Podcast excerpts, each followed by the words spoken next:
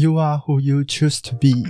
你可以决定你想成为怎么样子的人。每场空帮哇，这里是夜猫子点心部，现在是深夜子时，我们会在你最想要吃宵夜的时间，献上最邪恶的甜点，边吃边聊各种宅气满满的大坑小坑。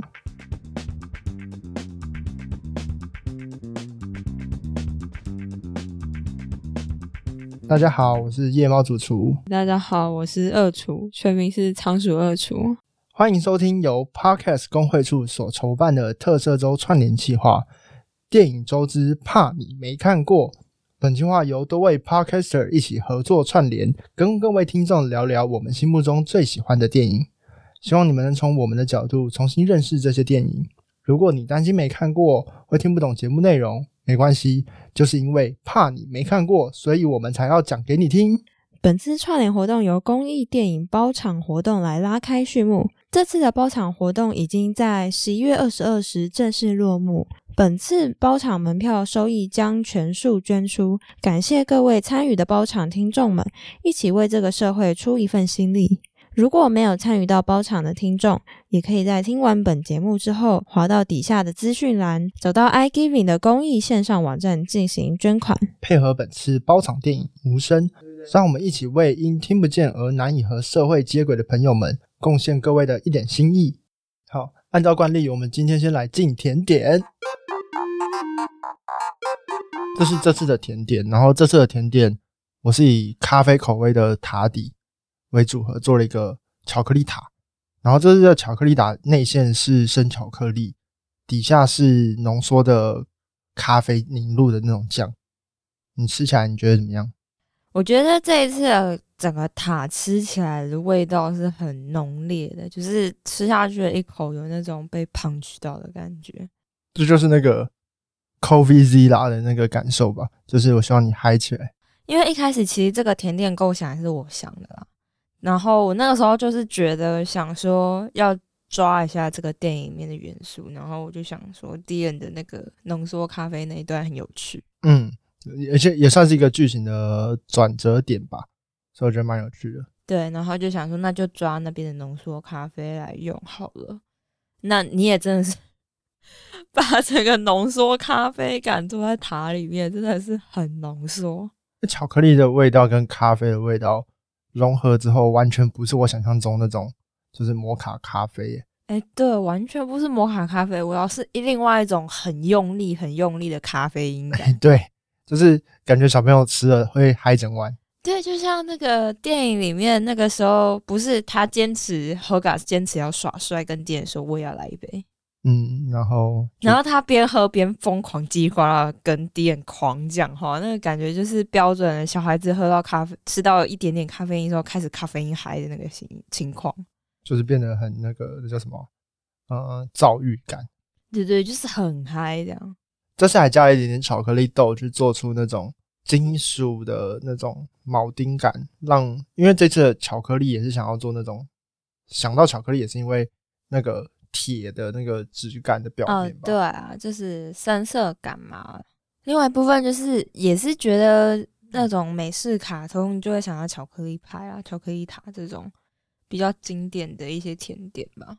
中间那个配色啊，我们是用它 Hogarth 身上的配色去把它抽离出来，就是它衣服裤子的颜色。对，就是我本来想要用一个很形象概念的方式去呈现啊，因为呃，铁巨人就是一个很深灰色的一个巨型的机器人嘛，那我就想说，那整个塔就可以就是铁巨人的感觉，然后中心握着那个小孩，他原本把他捧在手上，对，因为 Hogarth 跟他的比例差别上就是很悬殊，所以我们就想说，那就是在中间点一点点点缀的橘色的巧克力片，还有呃，那个是蓝色的蛋白霜嘛。对蛋白霜去做一个算是颜色意向上的 Hogarth 在正中央，因为其实那个时候铁巨人对 Hogarth 也是很小心翼翼的保护，就是他觉得那个是他很重要的人嘛，嗯，就是放放在中心的感觉。好，那我们差不多就介绍到这边，那我们回到故事中。铁巨人这部电影其实是一个一九九九年就上映的经典动画电影，算是蛮科幻类型的。科幻吗？算科幻吧，虽然它哦，当年的科幻，对对对对，没有到很复杂，毕竟它有一点当年的取向是给小朋友看的，他没有把它科幻的部分搞到很复杂。当然有一些科幻要素啦，就是比如说它有个外星太外太空的外星人，他其实是有自己的文明的概念，只是他没有提及到很多。一点点，一点点，一点点画面带到他是外星人。对，然后他从外太空掉落到那个一个美国的乡村小镇，这种不是都市的地方，叫做一个 Rockwell 的一个地方。我记得这个镇好像其实并不存在，它是一个虚构的村庄，但是他把它搞得好像真的这个地方一样，这样子。我猜他是有一点点就是捏他那个罗斯威尔事件，它叫做洛克威尔嘛，Rockwell，他应该是跟那个美国著名的优浮掉落事件去呼应，他那个名字。哦，然后他掉下来是铁巨人，对对对对对，诶你知道洛斯威尔事件就是他们后来就是解剖那个外星人，那就老高的最爱啊。对，但那个事件其实是不是真实存在是应该是没有特别说，因为它就是一个都市传说了。嗯，就是美美方其实没有公开任何当时的资料。应该可能，因为他们会定期隔多久就会解密嘛，对啊，还没有到解密年限之前都是都市传说啊。应该是到了解密，他应该解密完了，只是它解密可能它就是真的是一个那种观测气球，但当年可能在还没解密之前就绘声绘影的说，哦，就是他们抓到外星人啊，然后还有解剖外。我小时候还看过一个展，就是展这个事件，然后现场还有那个还原他们解剖外星人跟外星人的模型，然后说他们抓到那个外星人，然后办成一个展，可能在中正纪念堂之类的。怎么能够？所以他是用手捏那些虚构的东西，然后在那边展对对对，啊，这样有点骗人的感觉。那可能就是九零年代很盛行的一些关于优服的内容，那时候很爱优服。哦，所以他是呃，该怎么说好？他是罗斯威尔创作展。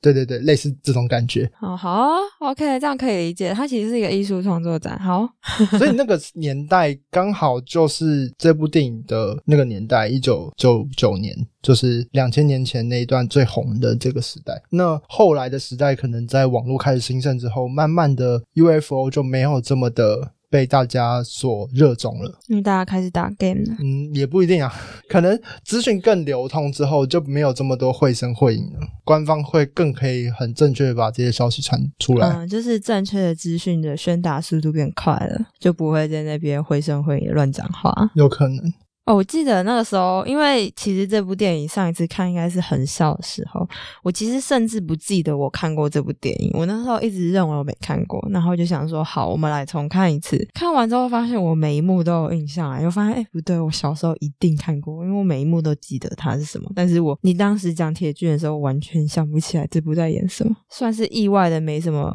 记忆点，对小朋友也没什么记忆点的一个电影。会吗？我我对这部的印象蛮深刻的，可是他而且他在那个 Cartoon Network 重播蛮多次的，因为他就是华纳的电影嘛。我相信他一定在 Cartoon Network 上重播蛮多次的，因为我记得当年那个年龄，我可能应该是看不懂这个内容的。毕竟就可能这部电影它不像是当时儿童的那种电影，它没有这么多歌舞的内容，然后它叙述一个可能相对而言比较沉重一点点的故事。啊，对，所以它的取向，我觉得它不是完全的只给小孩子看，它是大人也可以看的故事。那它可能对当年的整个动画电影的生态来说，它不是大家喜欢的那一套，就是没有 Let It Go 这样子。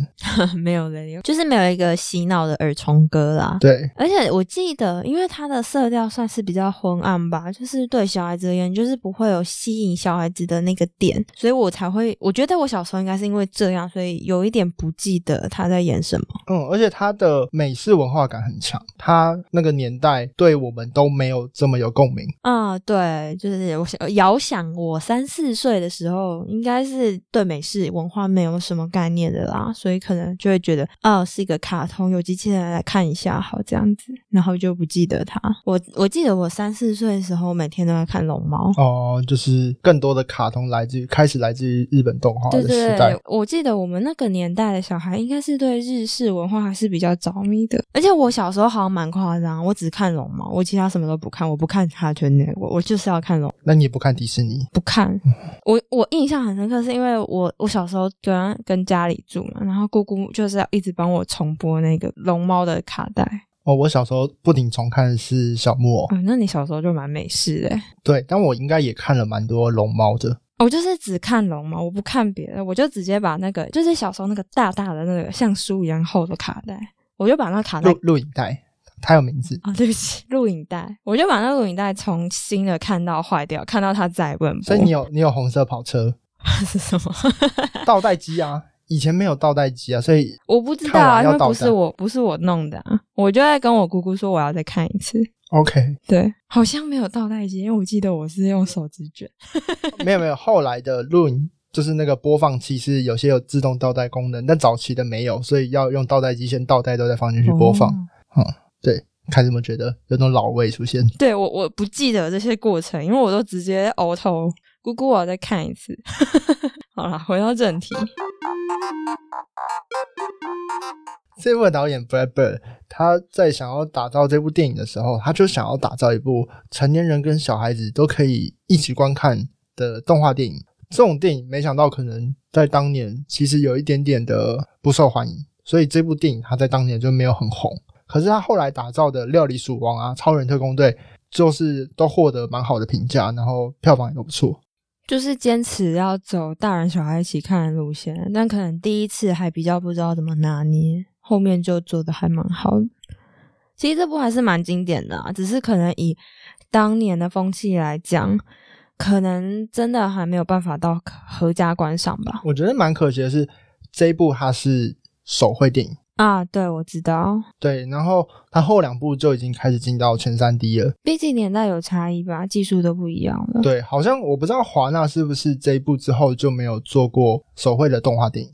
我知道迪士尼是做《新引导》之后，他就没有再做手绘动画电影了。嗯，然后这两部时间点差不多吗？差不多，然后那个色调也很类似。哦，可能是都是末期啊也没有，我觉得那个时候可能就是想要尝试这种，新的科技。他们其实是用很高的科技在打造手绘动画。像这部，它是结合了就是三 D，然后他再把三 D 做成手绘感。我记得他的做工方式还蛮奇妙的，因为迪士尼的分工方式是以角色来做分工嘛。比如说画小木偶的人，他就会负责画小木偶从头到尾的所有形态跟动作。但是我记得铁巨人的分工方式是用时间来分的。那他不会连不连贯吗？我们看的时候，结论上我觉得是还好的，但是其实他们好像是，比如说一个绘师，他就是负责来画他们要去湖边跳水的这一段戏，然后另外一个绘师是负责画就是在城镇里的纷争的那一段戏，这样，所以他们其实每一段故事都是那一个绘师的小型作品。哦，有点像是短片。对对对，他们是很多短片接在一起变成这一部电影，感觉其实我觉得分工方式蛮酷的。但我觉得很容易不连贯，但是他却没有这个问题，所以他们剧本一开始应该还是有走对啊好，只是让他们发挥一些小巧思在里面的。嗯，就是可能这一段由你全权负责，但是其实大纲啊、导演其实都还抓的蛮准确的。蛮有趣的方式，那这样也可以蛮让个别的会师能够掌握那个分镜的节奏。对，可能每一个画面的张力更有掌握度，因为毕竟整个画面都是由一个人去做控制，他可以更全面的知道这个画面会长什么样子。刚才提到那个巨人的绘制过程啊，然后因为这部电影里面这个巨人的出现，它跟这整部片算是蛮怎么讲，它不太一样，它是一个异物。他们在绘制的时候，一开始是很担心，比如说比例抓不好啊，因为它毕竟是机械科技，然后有人有脚，他们很担心在绘制那种透视，所以他们都是全部都还是做了动画，三 D 动画去模拟。他们在三 D 动画里面去把它的线条做模糊，然后把它帧数降低，去符合其他手绘动画的那个质感。我我之前在看到这一个叙述，就是大家整理这一段过程的时候，我也觉得蛮奇妙的。毕竟，呃，或许他们尽力了啦，但是我我个人看到的感觉，我还是觉得他跟旁边的手绘背景有一点不一样。但因为他在故事里面，我觉得这很合理，因为他真的就是。他是外太空来的嘛？对对对，他还是要有点那种异质感，但它把那个异质感控制的微妙的，微妙，对微妙微妙的感觉。哎，他动起来的感觉真的是好像以前大学建模的时候，你叫萨利沃克动一下的感觉啊。对啊，就是那个格数，他有说他降了帧数，让他动起来比较卡卡的感觉。哦，就是看起来比较像手绘动画会出现的那种动作吗？对对对，算是蛮有意思的，而且他还刻意贴了一些手绘质感在巨人身上嘛。当时对于动画电影，他们就一直想要做出很多不一样的突破。殊不知，现在一个 IG 的 VR 滤镜就可以做到这件事。那也就是他们的他们先有这件事，才会有后面的人借由这个想象，然后来做到这个滤镜。那我们先来介绍一下这个故事的大纲。这故事的刚开始就是看到外太空有一颗火球从天空划过，从宇宙中逐渐往地球飞去，然后最后坠入到海中。嗯，然后那个时候我们在看的时候，我就看到一颗像是卫星的东西吧？对，那应该是卫星。对，经过了那颗火球，我就想说，嗯，是史波尼克号啊。我那时候只是瞎猜，因为在看电影，我就没有多想。我就讲完之后，我就我们就继续看了，也没有再去想这件事情。那后来我们去查了一下，好像那个就真的是史波尼克号，因为故事是发生在一九五七年的时空，所以当时就是美国跟苏联正在冷战时期，然后那个时期就是史波尼克号是苏联冷战苏联它第一次发射到太空的一个卫星，所以算是开启后来美苏太空竞赛的一个起点。然后你猜的很刚好，就真的是史波尼克号，而且史波尼克号很呼应这部作品里面很多的情节。我记得故事中，因为是在发生在美国的乡村嘛，那当时的每一个角色其实都对于一些。电视新闻上的事情还蛮紧张的，对他们好像都很热衷于某些阴谋论的感觉。只要发现一些没看过的东西，都会先猜测这不会又是呃间谍机啊，还是一些暗杀兵器啊，或是一些秘密武器。对，有一种有种那种感觉，就是那个时空算是美国二战刚结束的一个时期，就是已经算是战后复苏了，所以那个时候的美国经济其实非常的繁荣。但是因为刚经历完二战，然后苏联开始崛起，开始美苏对抗之后，社会其实是充满一点点猜忌的。而且在一战跟二战之间，中国经历过大萧条，所以人们对于这个经济的状态，他们是抱持着一点点有一点怀疑的心，所以他们凡事都会很偏向，很容易去想到，比如说阴谋论啊。外星就是可怕的东西，他们外星科技啊这种东西，他们会对这些东西更加的谨慎。可以理解啦，毕竟一战跟二战时间没有到差很久，对，所以可能有些比较年长的人，甚至两边都经历过嘛。嗯，应该剧中蛮多角色，他们都对啊，像是那些老阿伯什么的，所以他们可能猜忌心会再更强一点，就会凡事都很紧张、很担心，想说这真的不是会引爆第三次大战的东西吗？我们现在才刚休兵，会不会明天苏联就又打过来了？像你看到第一个画面，Sputnik，它就已经是经过那个火球，它已经在外太空上嘛，所以其实用这一幕来推，大概可以理解到当时的冷战时期，苏联目前是领先领先状况。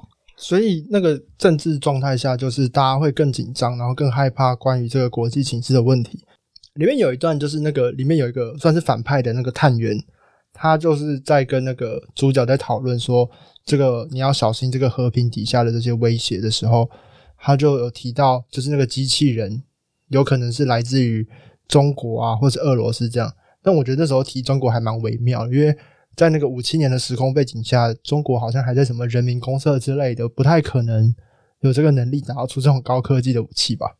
对他们那时候其实还在内部纷争，我记得是一个内部整治的那种整风运动，所以其实当时他们的生产力应该是没有办法拉起来做这种东西的。他们那种在大炼钢嘛，炼钢炼出铁巨人。哦，这样子吗？这样是可以的吗？我不知道，我有点忘记那个时序之间的关系。然后很像在考世界史嘛，东方发生什么时候，西方正在发生什么？哎，对，那个好难哦。我每次考试都觉得这超难的。先先不要讲中国人，反正我记得那个时候中国人就是在自己打自己，不太嗯不太重要。回到故事里面，我记得有一幕就是让我很印象深刻，就是啊。那个男主角小男孩 Hogas，他又回到学校去上课的时候，老师正在放影片吧。然后那个影片画面是一个防灾宣导，但他防灾防的东西是核弹。然后我记得那个画面很瞎，就是防灾影片里面的小朋友教导大家，如果核弹警报来的时候怎么办呢？就要躲到桌子底下。然后他画面就画那个核弹掉下来，然后旁边就是那种你知道核弹炸凹的那种凹盆地，圆半球形盆就，都毁了，然后只有对，但是就是那张桌子屹立不摇，然后跟桌子底下它没事，跟桌子底下的地板是一根柱子没事，就是那个半圆，但是中间那根柱子是好的，我觉得超级好我觉得那个，画面超级印象深刻，诶，就是我长大之后还记得那个画面。太反讽了吧！就是一个神奇防护罩的桌子，就是附近桌子都不行，只有这张可以。哎，可是它不一定是核弹，它是说 missile，就是就是那个味噌，魏征，不是不是咪 火箭飞弹，对，好，因为我那时候没有很认真在听他讲什么了，我就我就看了而已，然后我就觉得呃那个画面是核弹，然后掉下来，然后那个神秘的画面，那个桌子完好无缺。连台湾现在可能教育都说，就是地震已经不能躲到桌子底下了。他我不知道是故意设计，就是可以吐槽的地方，还是就是一个幽默感设计。那个影片很有趣，因为他最后其实有说，当飞弹掉下来的时候，大家应该怎么办？然后其他人就在旁边说：“It doesn't matter，就是没救了。”这样就是那那那个影片在搞笑。那时候 Hogarth 才去问敌人说：“我们现在是不是应该去找个掩蔽物躲起来，找张桌子？”然后他说：“It doesn't matter。”怎么可能？就是对啊，怎么可能那张桌子会有防护罩的？事实就是拜托不要变小孩。从头到尾这部影片的这这个宣导片最重要的事情，拜托不要变小孩。所以其实整部片都有一种很反战的思想在里面。他把这些对于战争啊、武器的恐怖，算是贯穿整个主轴。啊、毕竟它的故事背景是设计在冷战时期嘛，那个时候其实大家就是心里是反战的，所以才会进入冷战，大家不想再兵器相向。可是我觉得，就是每个时代，就不管是可能电影的成型，或到现代，每个时代其实都有每个时代冲突，但其实大部分人都是希望反战的。对啊，毕竟不会有人认为啊，还是会有历史上总是会有那种喜欢打仗的人。对，就是他也去用它里边那个一些，比如说关于将军啊，关于那个探员的角色，在讲当冲突发生，或是当这些事情发生的时候，为什么最后会导致战争？这样就可能有时候是一个冲动。就是一个错误的命令啊，大部分时候对，一个错误的决判就会造成一连串错误的事件发生。整部故事剧情其实就是一开始铁巨人掉下来，再遇到小男孩，小男孩其实救了他，但是他其实已经失去记忆了。然后他就是一个有点像是大朋友，然后懵懵懂懂、傻傻笨笨的一个大的铁巨人。对，那个时候何卡说他就是一个小孩，对，然后在他的陪伴下，这个铁巨人他也逐渐成长成为一个，就是开始跟他一样拥有感情，然后拥有灵魂的一个机器人。他就像是他的大朋友这样。对，而且我觉得故事设计的桥段很有意思，就是 Hogarth 还教铁巨人怎么讲话。对，然后还教他就是各种玩乐这样。对，我们可以从时序看到他从一开始只会发出一些噪音，到他会一些单字，到他可以流畅跟 Hogarth 对话。我觉得这个设计很有意思。我觉得大家如果想要知道他有点像谁的话，他有点像是，如果大家有看《复仇者联盟》的话，他有点像是素人格鲁特。然后有趣的是，格鲁特的配音跟铁巨人的配音也是同一个人，都是那个玩命光头。对他专门配一些非人类角色。对对，你要你要补一下他的名字，我不记得，冯迪索啦。对，冯迪索啦，差点讲成那个布鲁斯威利，他很擅长配这种很有趣的角色。而且都配的挺好的。好，刚刚讲到反战，其实呃，在 Hogarth 教导铁巨人讲话的过程中，他一直都是用一些杠来代替武器这个字，我觉得真的是蛮有趣的。哦，对，他故事中有一段剧情是他们在森林中，然后他看到鹿，然后他感觉到生物很美，然后生命很美，鹿很美，这些动物很可爱，这样子的情绪之后，下一个瞬间，这个鹿就被猎人开枪打死了。嗯，他看到猎人用枪把这个生命夺走的过程，然后他知道什么是死亡，他认识了这件事情，然后由身为小孩子的 Hogarth 教他关于什么是生命，什么是死亡。嗯哼，我觉得还蛮有趣的，用一个小孩子的角色传递这些东西给他。对，就是这个观念是好的啊。我觉得不是什么事情都一定是要从高位者去往下传递的。其实小朋友自己也是想蛮清楚的一个人。对，这蛮有趣的。他的这个部分，我觉得他还让我觉得蛮深刻的。铁巨人就是他在那个晚上，他可能做梦，然后过得很痛苦，这样，然后他也开始痛恨枪这个东西，枪这个字。所以当他因为本能的反抗，开始对武器、对枪产生害怕，然后会反攻击，怎么讲？那是叫反攻击吗？就是防御系统吗？当枪出现对准他的时候，就是他会自我防御，去后面才会一连串的事件爆发。他也害怕自己就成为那个坏人，然后成为那个枪的存在。最后故事他也是选择就是救下大家，然后不要用枪去把那个飞弹打掉。对我那时候一开始没有看懂，我觉得为什么他要用身体撞他？就是他为什么会选择就是去，就算是去抱住那个飞弹，就跟他一起同归于尽相的做法。他其实我没有看到他真的把所有武器展现出来的画面，他其实是可以远远的把这个东西消灭掉。可是因为他的心智不够成熟，他没有办法想这些计谋计策，而他在那个当下，他决定变回他原本的样子，就是那个巨人样子，而不是那个武器状态模式的样子。他就觉得他要拒绝成为一把枪，他要拒绝成为攻击性武器，他要成为超人，他要成为拯救的人，所以他要维持他原本的样子。那他维持他原本的样子，他能够去对抗那一颗飞弹的方式，就是从飞向他。嗯，这边的设计，我觉得他并不是反逻，这是个角色他经历的。这是那个角色的成长。对对对，他的选择，故事的主轴就在说小男孩 Hogarth 跟他说的话：“You are who you choose to be。我后来想到那个往上飞啊，去接飞弹那个画面，其实还蛮眼熟的。”对啊，那个画面很像那个《复仇者联盟》那个第一集里面，钢铁人也是接了一颗飞弹，然后飞到外太空去。钢铁人的故事的一直以来的课题，也就是你想要成为怎么样的人。是啊，他一直以来就是他选择说出他是 Iron Man，对于那个身份的认同是不同的。他面对的当然心境转折更多、更复杂。铁巨人他是一个小孩子的心态，但这点都蛮有趣的，就是它很呼应。然后一个是 Iron Man，一个是 Iron Giant。就是你刚刚讲到钢铁人在对于这个类似的画面有一点致敬的感觉嘛，那就会让我想到他在站在城市里面的时候，那个画面的身体比例其实跟哥吉拉蛮像的，就是那些特色片啊。那也对，也蛮像哥吉拉的、啊。这个讲的怪兽，你说到哥吉拉，就是我觉得这一部里面他有提到几个算是彩蛋，彩蛋嘛，就是他塞了几个梗。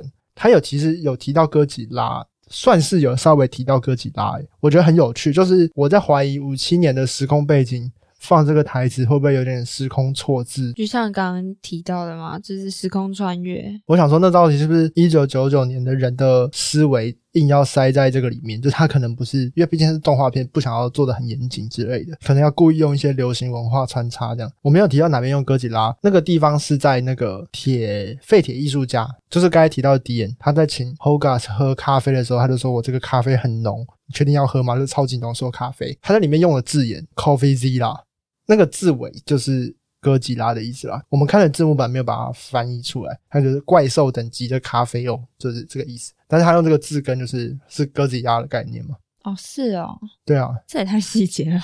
我不小心注意到，我想说，哎，怎么会这样子？这个在这个地方出现，呃，五七年的时空背景出现这个合理吗？然后我就去查，其实哥吉拉第一次登场是在一九五四年，所以勉勉强强其实是说得过去的。我觉得那个时候不太可能会把日式文化去传到美国啦，会啊，因为那个时间点日本在被美军占领，然后他们就会把日本的奥特曼、哥吉拉运回美国去就是可能文化传递上有机会吧，我不知道啊、因为我跟哥吉拉没这么说，也许哥吉拉就这种一登出，然后全世界大红。红爆的东西，有可能，我们一直没有提到一点，铁巨人对大家最有印象，可能不一定是真的看过这部动画，而是你看了一级玩家，然后一级玩家里面他们也让铁巨人登场了，啊，一堆人跑步的其中一个，对对对，然后大战的时候，哥吉亚，那不不，大战的时候，铁巨人就是负责救人，然后他最后还有就是掉到岩浆里面，然后比也给斩这样。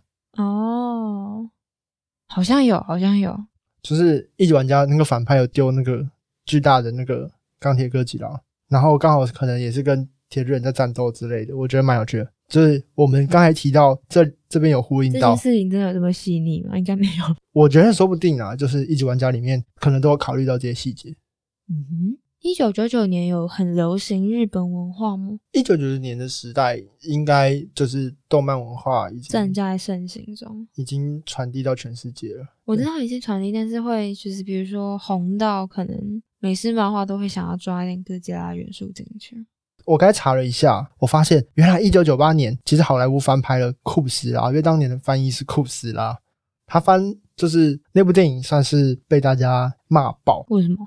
因为他整个设定都跟哥吉拉不一样，而且它是坏的，他就是怪兽，他没有正那个正义之心。对对对，他没有那个在帮，帮助人类，但是长得像怪兽，但是是好人。对对对对对对对，他在那个故事里面设定，他还是被核弹炸到的蜥蜴，然后突变，他没有被炸到，他就是因为那个放射，然后突变，然后变成那个蜥蜴，然后他还在就是纽约下蛋生下，正要生下，然后大家去把那个怪兽杀死，这样，哦，所以你看还是有核弹，那个种种元素好像都有点可以串起来的感觉。啊，是这样吗？这有点是那个年代特爱玩核弹梗啊，也有可能是这样。毕竟出版年代蛮近的啦，所以不太确定到底是哪个因素了。